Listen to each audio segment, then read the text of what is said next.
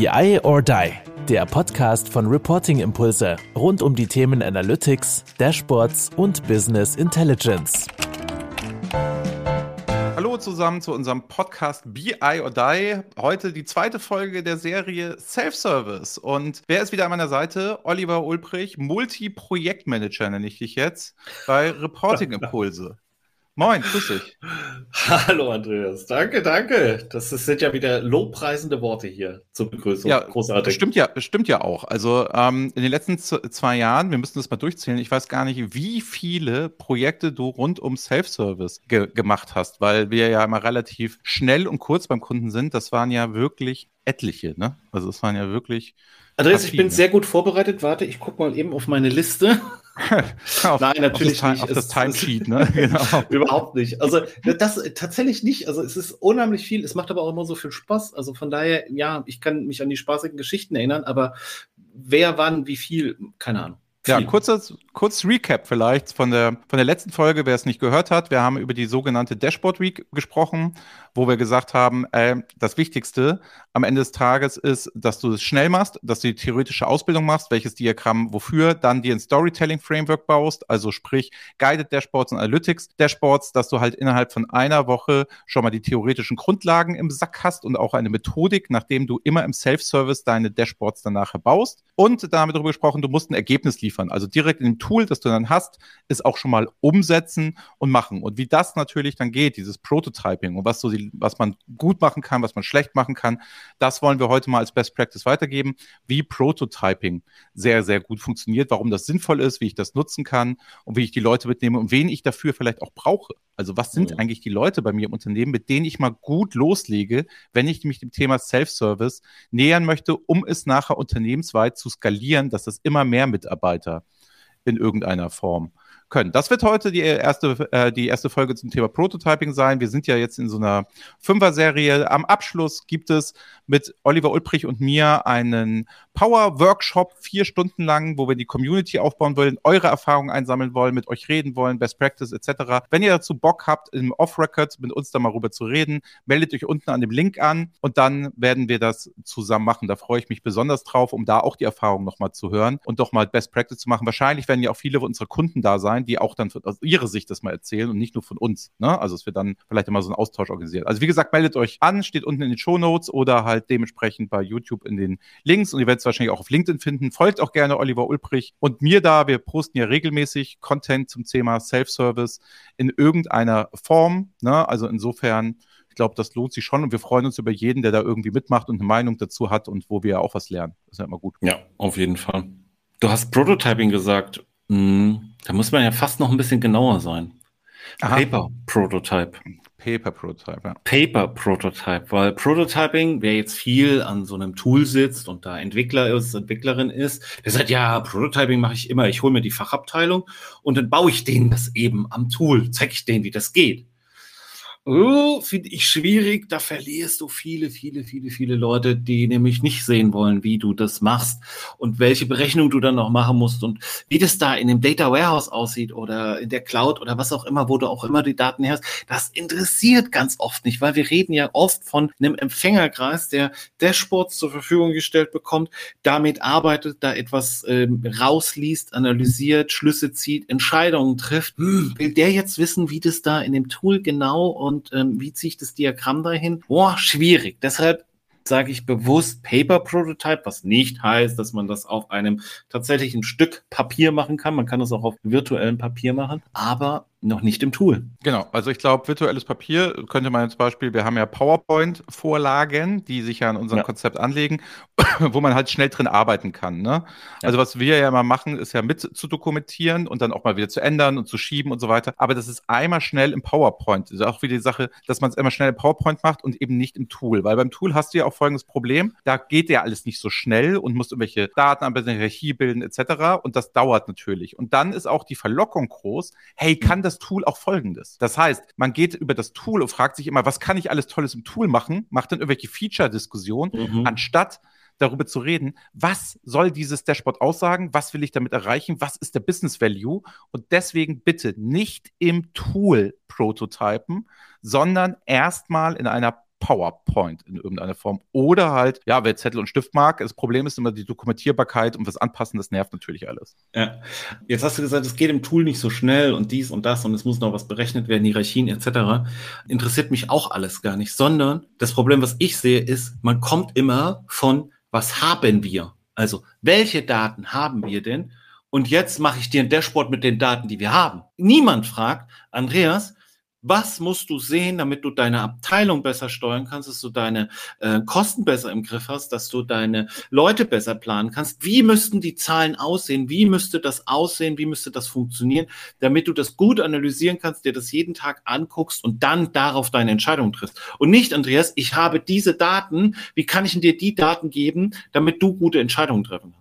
Und das ist der große entscheidende Punkt, dass man wirklich mal mit der Fachabteilung, dem Empfänger, der Empfängerin spricht was musst du denn sehen? Wie läuft denn dein Laden? Wie, was, was machst du? Also ganz praktisch. Ich habe gesagt ähm, in der ersten Folge praktische Sachen. Also, Prototyping bei mir ist tatsächlich, Andreas, du kommst jetzt morgens ins Büro, hast dir einen Kaffee geholt, machst deinen Rechner an. Was interessiert dich denn als erstes? Was interessiert dich als erstes? Ja gut, ich check meine Mails. Okay, was interessiert dich bei den Zahlen?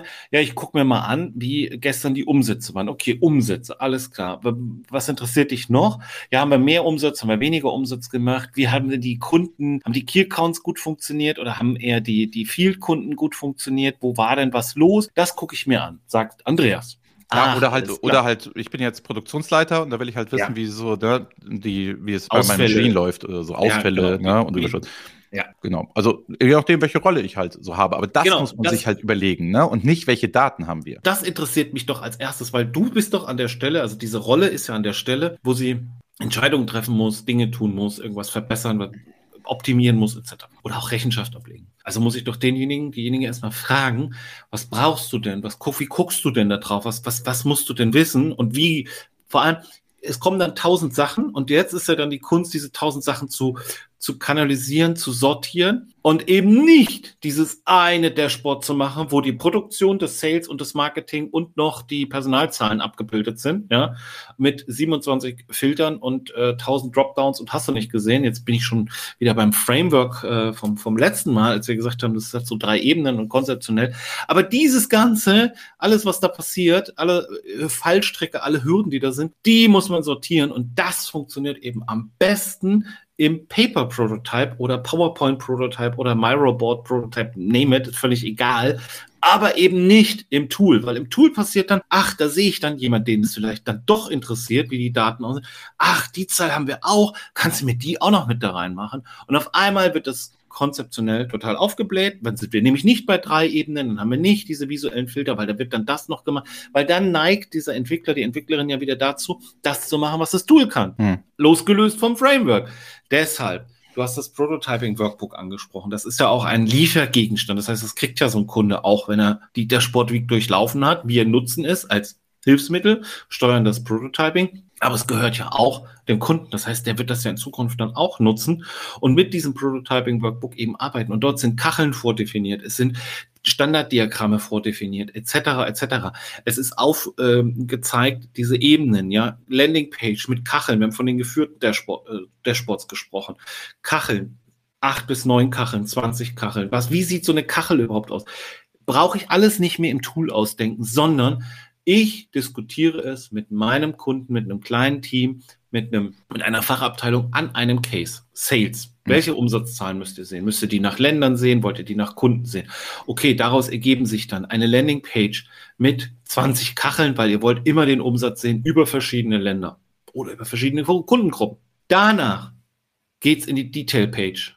Diese Vierfachteilung. Ich zeige in vier Diagrammen, wie setzt sich dieser Umsatz zusammen? Was sind Treiber? Was ist da schwierig? Wo, wo ist was los? Was ist mit der Zeit und so weiter? Wo lief die Maschine nicht? Woran lag es? Wo war das Problem? Wo waren was die Abverkäufe? Wo sind die Ausfälle? Ja, genau. alles halt. Ja. Das geht halt immer. Also, das ist, ich glaube, was auch wichtig ist, genauso wie du gesagt hast, mit den einmal guck nicht, welche Daten du hast und versuch daraus ein Dashboard zu bauen im Self-Service. Mhm. Das ist falsch. Genauso falsch ist es halt auch zu, auch, auch zu sagen, ja, das haben wir immer so gemacht. Das ist halt das, was wir uns mhm. angucken, sondern auch diesen Prozess im Self-Service, den du jetzt anstößt. Die Leute sollen selber nicht die alten Reports, die ich halt hatte, in Excel und PowerPoint, die eine statische Geschichte von A nach Z erzählt haben, sondern jetzt, dass man halt nochmal neu ansetzt und sagt, in diesem Prototyping-Prozess, was interessiert dich wirklich und wie nutzen wir dann dieses Framework und das neue Tool, um halt ja viel mehr zu sehen, bessere Entscheidungen zu treffen und prägnanter auf die Bedürfnisse der Leute. Und das ist ja genauso, genauso nach Motto, nicht nur gucken, was hast du, sondern wo willst du hin und wie viel kann dann das Tool und wie viel kann auch dein Data Warehouse dann nachher leisten? Das heißt, ja. du hast ja eine wichtige Sache gesagt. Also erstmal mach halt, was du willst. Ne? Wie das nachher technisch funktioniert im Tool, wie das ist, das wissen wir ja sehr, sehr gut. Und dass man das dann nachher umsetzen kann, auch. Das heißt, die Fachabteilung, auch wenn es die erstmal da nicht zu interessieren hat, darf ja nachher schon genau, wenn sie Daten geliefert kriegt, im Self-Service die Sachen bauen. Aber es ist nicht der Schritt des Prototypings, dort das Tool zu lernen, wie die mhm. Daten sind und welche Daten nicht da sind. Da ist nur der Schritt, was willst du sehen? Das ist das mhm. Entscheidende. Es ist, wünsch dir was in der Geschichte. Wenn es nachher nicht da ist, fair, kann passieren. Dann muss man aber dann die Lösung in anderen Workshops finden, wo man sagt, wie kriegen wir die Daten jetzt an den Laden? Und damit habe ich ja auch nicht mehr dieses Problem, dieses, ja, das können wir jetzt nicht darstellen, jetzt können wir das Dashboard nicht bauen. Es mhm. geht immer darum, welches, was, welches, das Dashboard, was das für ein Business Value bringt. Welche Frage beantwortet es mir? Wenn es nämlich das nicht tut, dann kannst du das Dashboard auch wegwerfen dann bleib bei deiner fucking Excel. Ja, und dass die Daten nicht da sind, das ist in den seltensten Fällen so. Also es ist eher tatsächlich eben, dass du dich mit der Fragestellung beschäftigst, wie viele Berichte, Excels, äh, PowerPoints etc. ich schon habe, wo Zeilen, Spalten etc. drin waren, wo ich gefragt habe, was macht ihr damit, was macht ihr damit? Ah nee, das brauchen wir da eigentlich nicht. Das will Herr Meier immer mal sehen. Okay, was macht ihr damit? Ja, das will Frau Schmidt mal sehen. Ja, das ist aber alles in so einem, viel, ne? in, riesen, ja. in so einem riesen Monster drin. Ja, also wirklich, also von der Geschäftsleitung über mittleres Management hin bis zum Hausmeister, zur Hausmeisterin guckt jeder auf dieses Dashboard und hat Fragen an dieses Dashboard und an diesen Bericht. Und die sind alle da drin beantwortet, was eigentlich gar nicht sinnvoll ist, weil bis ich meins finde, muss ich 27.000 verschiedene Filter genutzt haben, bis ich dann endlich mal sehe, was ich eigentlich sehen will. Und deshalb immer, die Daten sind in der Regel da. Natürlich können da auch mal Wünsche aufkommen, wo man sagt, uh, hm, da müssen wir uns dann mal perspektivisch mit beschäftigen. Das wird vielleicht ein halbes Jahr dauern, bis wir das machen. Schnittstellen, Daten etc alles fair, aber die Standards sind doch sowieso da. Es gibt ja Berichte, die werden doch nur nicht, die sind nur nicht so gut, die sind halt nur nicht user userfreundlich, ja. Also Dashboard, Klicken, ähm, visuelle Filter etc., diese Dynamik, dass das eben auf dieser Detail-Page passiert und und und und und. Das ist ja das, was am Ende bei rauskommt und nicht diese Liste, wo ich scrolle oder filter und äh, bis ich dann irgendwann mal, ich habe immer dieses Beispiel mit dem mit dem Abspann. Ne? Niemand guckt sich einen Film, einen Abspann eines Films an und geht dann ah, da war äh, diese Designerin hat ähm, das und das Kostüm gemacht oder das Kleid und da war der Make-up-Artist. Jetzt muss ich mal gucken und spulen an die Stelle. Ach, guck mal, da hat er dieses Make-up mhm. gemacht und da und ist dann gucke ich mir erst den ganzen Film an. Das macht dann, ah, jetzt guck, das ist totaler Schwachsinn. Ne? Also, du guckst dir den Film an und wenn es dich interessiert, wenn es dir auffällt, sagst du, oh Mensch, das Kleid da, das war echt schön. Dann guckst du dir noch mal den Abspann an, sagst alles klar, wer war das, welcher Designer ähm, etc. Ja, genau.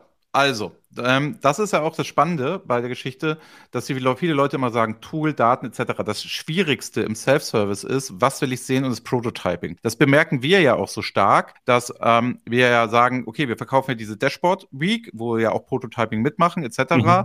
Und du wirst ja ganz oft nochmal nachgebucht, ähm, mhm. wenn es um weitere Dashboards, weitere Prototyping geht. Also was wir festgestellt haben, ist diese externe Moderation was willst du sehen, wie bauen wir das auf, wie halten wir das ein, guck mal, hier hast du Best Practices, das sind Hilfestellungen, so kommst du auch weiter. Mhm. Das ist ja etwas, wo die Nachfrage beim Kunden ganz groß ist, was am Anfang sehr unterschätzt wird. Man denkt immer so, es ist ein technisches Thema, also ich muss das Tool können oder ich kenne ja meine Zahlen. Wir sind ja, haben uns ja auch selber viel weiterentwickelt, jetzt nicht, weil wir es ge ähm, gewollt haben, sondern, ähm, sondern eher, weil die Kundennachfrage so war, hey, könnt ihr uns nicht helfen, unsere Dashboards mit uns zu strukturieren, die KPIs festzulegen? Oh, stimmt, eigentlich will ich ja das sehen. Und dafür haben wir gemerkt, so eine externe Geschichte funktioniert da anscheinend gut, weil man nicht mit den eingeschworenen Sachen, die man immer hat und die Probleme sieht, sondern das will man doch sehen. Und dann haben wir ja ganz oft Termine, wir stellen diese Prototyps dann den Chefs vor, ne, die da vielleicht gar nicht mit drin waren und die dann sagen, genau das wollte ich doch immer sehen, das meinte ich doch.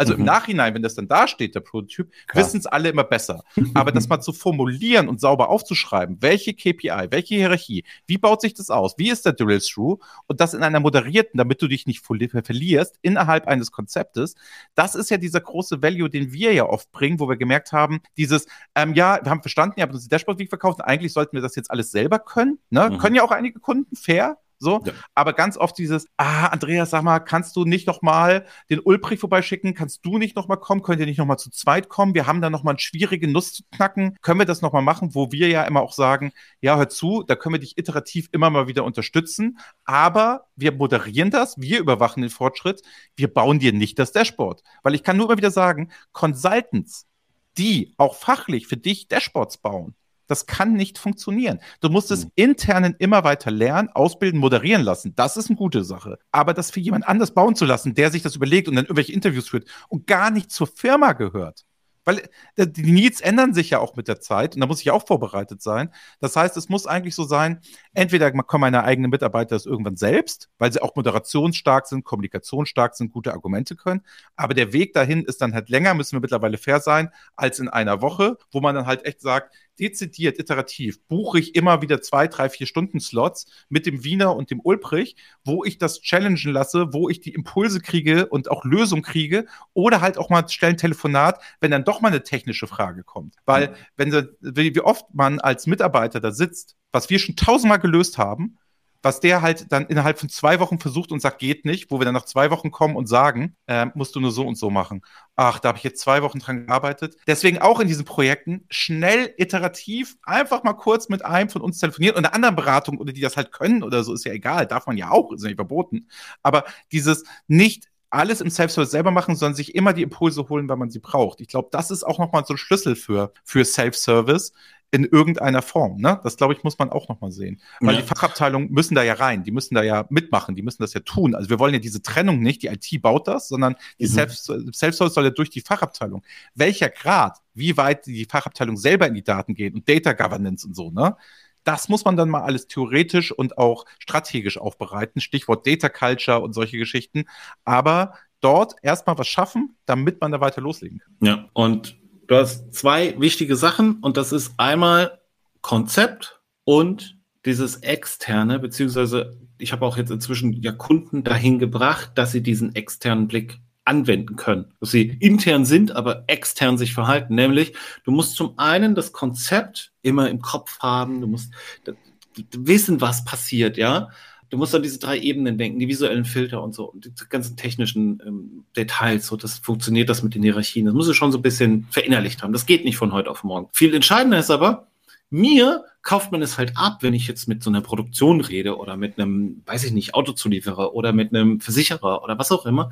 Mir kauft man es halt ab. Ja, der Ulbrich versteht den Case nicht. Natürlich darf der noch dreimal nachfragen, was diese KPI bedeutet und was das bedeutet und warum wir dieses so machen und jenes so machen. Intern wird doch immer vorausgesetzt, ja, du arbeitest doch schon zehn Jahre hier, musst ja wissen, wie das hier funktioniert. Ja, aber dass ich nicht weiß, ja, du musst ja wissen, wie sich die Schadensquote zusammensetzt. Es, geht doch nicht. Also, mhm. der, aber dieser Anspruch ist halt immer da. Und natürlich natürlich kannst du mit diesem extern in, andere, ja, eine andere Art vielleicht auch an den Tag legen. Du musst nicht morgen mit den Leuten dich in der Kantine treffen. Intern ist es natürlich ein bisschen schwierig. Aber nichtsdestotrotz kannst du da hinkommen und da muss man eben ein Verständnis, wir kommen ja später noch zum Dashboard Requirement Process, äh, wo wir das auch noch mal ein bisschen genauer beschreiben und ausführlicher. Du musst da hinkommen, diesen, diesen externen Blick zu haben und diese, diese, diesen externen Habitus auch du bist dann Berater, du bist nicht Umsetzer oder du bist jetzt nicht der Anforderungsmanagement äh, äh, Mensch da in dem Unternehmen, sondern du bist dort auf gleicher Augenhöhe, das ist eine Fachabteilung, da ist ein Management, da ist was auch immer,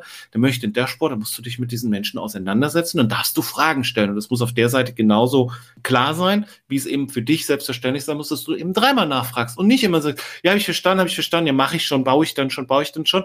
Nein, du baust nach einem Konzept, über ein Prototyping, den prototypisch dann im Tool und dann könnt ihr gemeinsam das challengen. Und Prototyp hat ja auch nochmal den Vorteil, alles, was in dieser PowerPoint festgehalten ist, alles, was dort diskutiert ist, wenn wir nochmal eine Folge zurückgehen, wir haben die Guideline, wir haben über Farben gesprochen, du kommst irgendwann zu diesem Prototyping, du baust es dann im Tool.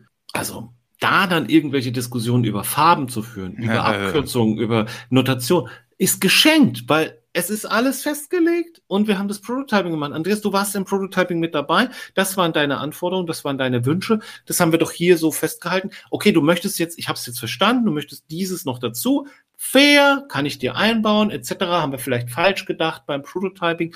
Aber zu 90 Prozent muss doch das jetzt das treffen, was wir da besprochen haben oder? Ja, das, das, eben. Also es ist halt schon, man hat sich ja auf Spielregeln festgelegt und dann kann man jetzt nicht noch tausend extra Wünsche äußern. Das ist halt immer ein sehr, sehr starkes Argument. Ne? Also dieses zu sagen, hi, wir haben das doch gesagt, wir wollten hier Einheitlichkeit, wir wollten das alle committed, ne? Und nicht mhm. dieses, jetzt, jetzt wollen wir es auf einmal alles anders haben und da nochmal eine Anpassung oder da nochmal, wenn sie gerechtfertigt ist und wirklich geschäftskritisch ist. Klar. Und das kann ich als Externer ja viel besser moderieren, weil ich den Ball rüberspiele zu demjenigen, der die Änderung haben möchte.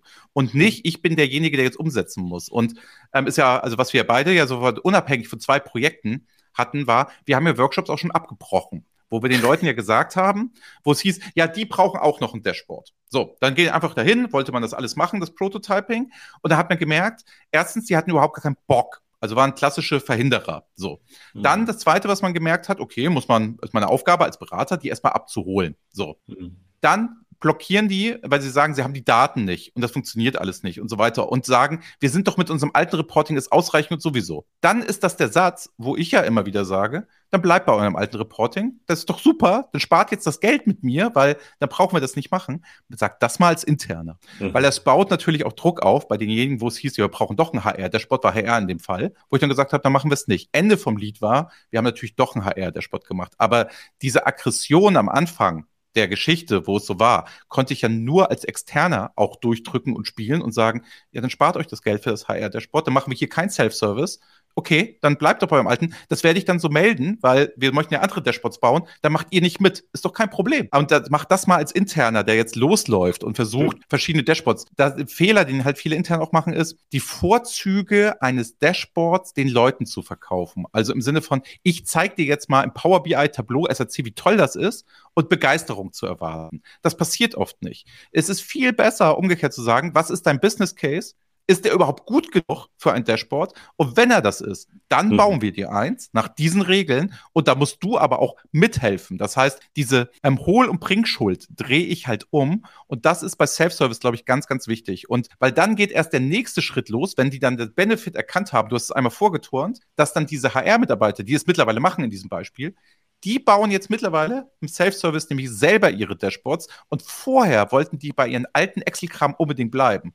So, und jetzt sind sie die größten Fans und machen da mit. Und da gibt es es immer so, wir machen auch eine Schulungsreihe, kommen wir nochmal dazu, wie man auch Mitarbeiter auf Großfläche ausbildet. Die kommen immer als Beispiel mit, Olli. Das, die kommen immer mit und erzählen dann, ja, wir waren die größten Skeptiker am Anfang. Und mittlerweile zeigen wir hier mal, was wir gemacht haben. Und das mhm. kannst du, glaube ich, nur so als butterweich, als externer steuern. Wenn du nämlich drin bist, Abhängigkeiten, die Leute verkrachen sich ja. Mhm. Und na, wie unser Kollege Eric Purwins ja auch immer sagt, es scheitert nicht an der Technik und der IT, es scheitert an den Menschen. Deswegen würde ich bei Self-Service liefer erstmal, zeig, dass es funktioniert dann immer ein bisschen Druck auch mitbauen, aber gleichzeitig auch den Leuten die Gelegenheit lassen, jetzt kannst du loslegen. Und wir beide sind unseren Kunden ja niemals böse. Das heißt, wir verstehen ja das, wir kennen das ja, dass es Ablehnung gibt. Und wir sind ja nicht enttäuscht, wenn jemand sagt, ich will hier aber kein Self-Service machen, etc. sowieso. Dann sind wir ja nicht traurig und denken uns, oh Mist, das Projekt scheitert jetzt, sondern für uns ist es ja tägliches Doing zu sagen, es ist unser Job, euch mit auf die Reise zu nehmen und dann auch dem, dem Manager oder dem Auftraggeber dann mal zu sagen, da haben wir erstmal Widerstände, völlig normal, mach dir keine Sorgen. Die holen wir ab, da müssen wir noch besser kommunizieren, dann läuft das. Wir haben da Methodiken. Und ich glaube, deswegen für jeden, der Self-Service macht, das ist etwas, das musst du zwar auch technisch lösen, auch strategisch mit Governance und so, klar, aber es muss jemand auch sein, der kommunikativ sehr, sehr stark ist und die ganzen Sachen nicht so an sich ranlässt und nicht beleidigt ist. Also du bist jetzt Power BI. Ja. Genau, du bist jetzt Power BI Jünger und bist mhm. völlig enttäuscht, dass die Leute es nicht wertschätzen, was du alles Tolles machst. So. Ja. Und das finde ich halt, ist immer so eine ganz wichtige Sache, dass du auch als Externer natürlich eine andere Distanz zu den mhm. Dingen hast. Das ist ein Vorteil in so einem Self-Service-Projekt, weil es knirscht und knarscht natürlich schon mal. Logisch, es ist neu. Veränderung tut weh. Ja. Reibung aber schafft aber Wärme. und unter Druck entstehen Diamanten. Oh mein ah. Gott, jetzt bedienen wir hier aber alle äh, Sprüche und Klischees. Nein, aber diese, diese interne Beraterrolle, Beraterinnenrolle äh, zu, zu, zu anzunehmen und auch zu leben. Das ist schon schwer. Also hm. kann mir schon vorstellen, so, dass man das, ähm, wenn man immer so der, der, der, der ja, Dienstleister, also ich finde ja Dienstleister auch immer nicht so schön, ne? wenn, die, wenn sich interne Dienstleister, nein, ich bin interne Beraterin. Ich ja, erkläre dir mal, wie wir, wie wir Dashboards, ähm, ich habe hier eine Schulung gehabt, ich habe hier mich weitergebildet, ähm, wir haben den Framework, wir haben diese Guideline etc.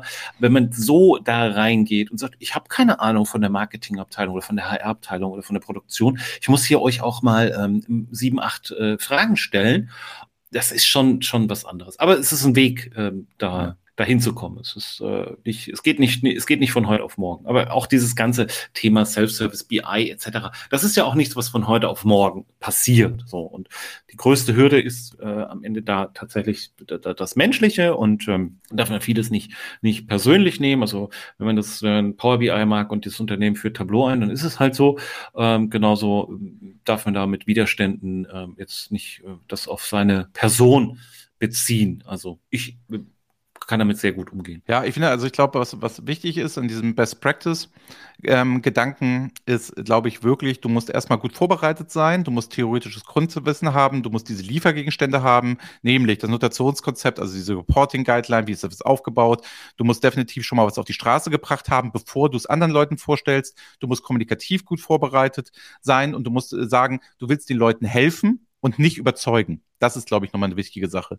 Also auch dieses im Self-Service, ich will dir doch helfen, damit du es nachher selber machen kannst. Also für jemand, der IT macht, ne, würde ich ja immer so eine, ein, ein Team bilden, das anderen Leuten hilft, aber ohne Bittsteller zu sein. Also mhm. bedeutet, Haltung ist da eine wichtige Geschichte. Und das hat nicht jeder im Großkonzern, also jetzt sage ich nicht jeder im Großkonzern hat Haltung. Nein, ich will damit sagen, nicht jeder hat es Gott gegeben, dass er in der Lage ist, einen Workshop durchzuführen oder was mitzubringen, etc., auch gegen Widerstände auszuhalten. Also das ist wirklich, glaube ich, ein Skillset, das sehr wichtig ist. Und wie du gesagt hast, zugeben, etwas nicht zu wissen. Fehlerculture, ne, ist halt in Deutschland noch immer so, das musst du doch wissen. So. Mhm. Und das ist halt immer noch ein Problem, während man uns natürlich immer verzeiht, sorry, das muss man aber nochmal nachfragen. Ich verstehe jetzt gerade nicht, warum sich die KPI jetzt so runterbricht und so aufbaut, etc. Mhm.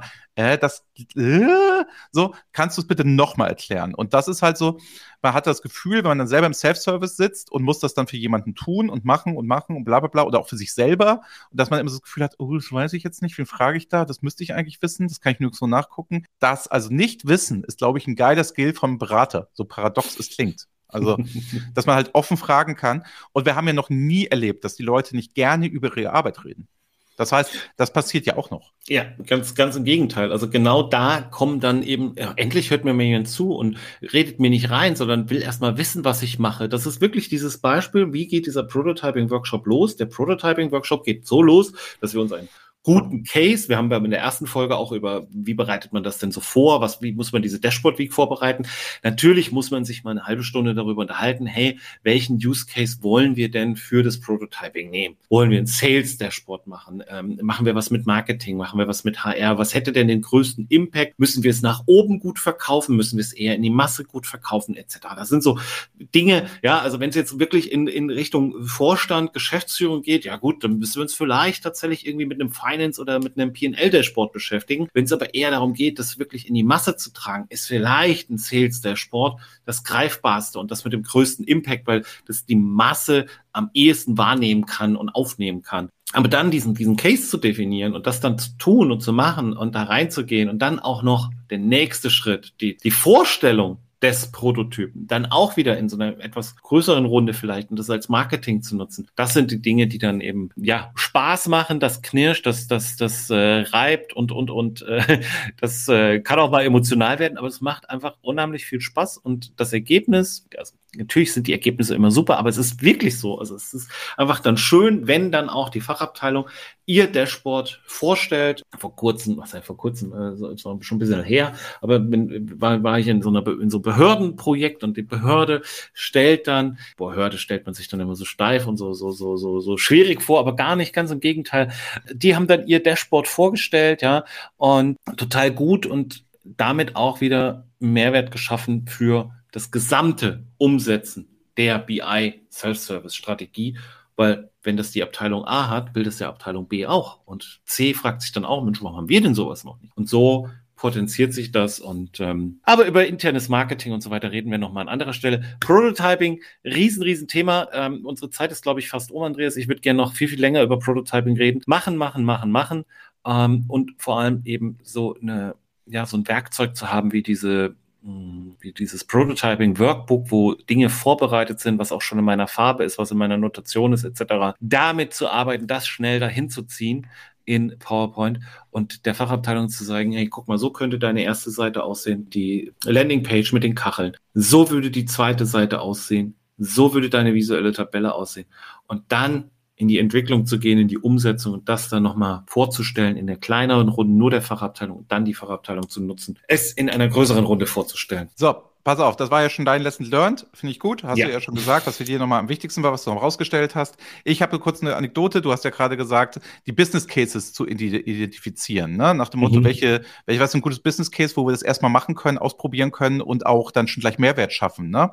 Habe ich kurz eine Anekdote. Ich habe gerade ein Angebot bei einem Kunden drauf und da geht es um die Dashboard Week, also Phase 1, zwei Dashboards und Notationskonzept etc. 25.000, dann nochmal 25.000 obendrauf. Für den Dashboard Requirement Process reden wir nochmal, also ein Angebot für 50.000 Euro. Ne?